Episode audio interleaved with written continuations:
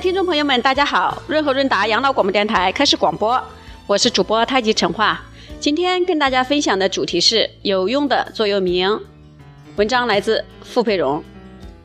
文章说，笛卡尔说过：“我思故我在”，目的是想找到真正可靠的存在，再由之建立人的知识。世间万物的存在无不处在于变化中，因此难免让人怀疑。但是谁能怀疑一个正在怀疑的自己呢？怀疑是思想的作用之一，所以他可以宣称“我思故我在”。笛卡尔在哲学上的贡献如何，暂且不论。我们比较想知道他在生活上有什么守则。他说：“不要去欲求自己能力范围之外的东西。”这是他的座右铭。这句话听起来好似有些消极。好像主张认命安分，不要勉强突破现状或者追求自我超越。事实上，并非如此。身为西方人，谈起人生问题，首先忘不了的是希腊戴尔菲神殿上的一句铭文：“认识你自己。”我们也应该从这个角度去理解笛卡尔。所谓认识自己，就是要明白自己的性向、志趣、能力和限制。心向，性别的性。现象是与生俱有的，只要参考星座就知道怎么回事儿。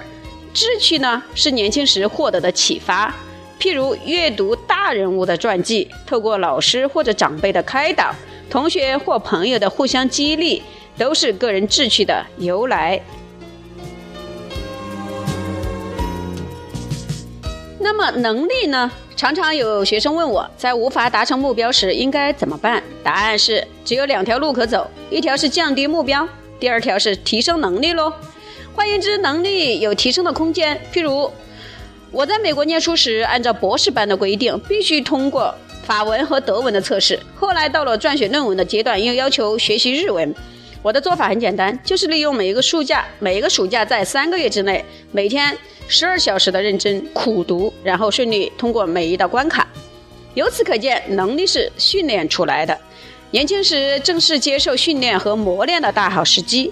因此，如果一个人不论年龄多大，一直在学习之中，那么他的能力也能继续的成长。那么，能力既然可以成长，也就表示能力始终是有限制的哦。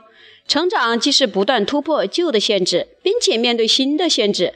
所以，人在了解自己的能力时，也需同时知道自己的限制。因此，笛卡尔不去欲求能力范围之外的目标，并不表示他有消极的倾向，而是显示了他对自己有清楚的认知。这种知识来自经常的反省和当下的觉悟。人到中年之后，学习的动力和机会相对减少，能力。只能靠有限的经验来琢磨，因此限制也日益明显了。因此，试问你要欲求什么？你知道能力范围之外的东西，再怎么美好，也像是天边的彩虹，遥不可及。那么他的态度就是何必白费力气呢？同时换个角度思考，情况将大不相同。人生的乐趣有二：一是取得你所要的，二是享受你所有的。取得你所要的，比如学生考上理想的学校，或大人经营企业时十分顺利。那么第二个，享受你所拥有的，是对自己已经拥有的一切好好珍惜。人在年轻的时候比较容易欣赏孔子的作风，那就是知其不可而为之，鼓起勇气向不可能挑战。到了中年以后呢，难免要向庄子看齐，就是知其不可奈何而安之若命。意思是知道事情无可奈何了，就坦然接受为自己的命运呗。在笛卡尔之后，继之而起的哲学家是史宾诺莎，他是犹太人，但是因为哲学立场违背宗教教义而被逐出犹太人社群。他的哲学十分精深，不过生活态度却平易近人。他说：“不要哭，不要笑，要理解，哭和笑是情绪的表达，使人处于动荡之中，受外界影响而身不由己。”比如，我听到别人的恭维就开怀大笑，那么听到别人的批评又该如如何响应呢？是哭泣还是要生气呢？与与其如此，还不如使用理性、清楚的了解，然后采取得之我幸，不得我命的态度，看待外界的风风雨雨，坚定的做自己能够做、应该做、愿意做的事。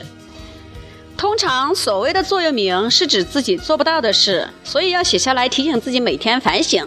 虽不能至，心向往之。长期下来总会有些成效的。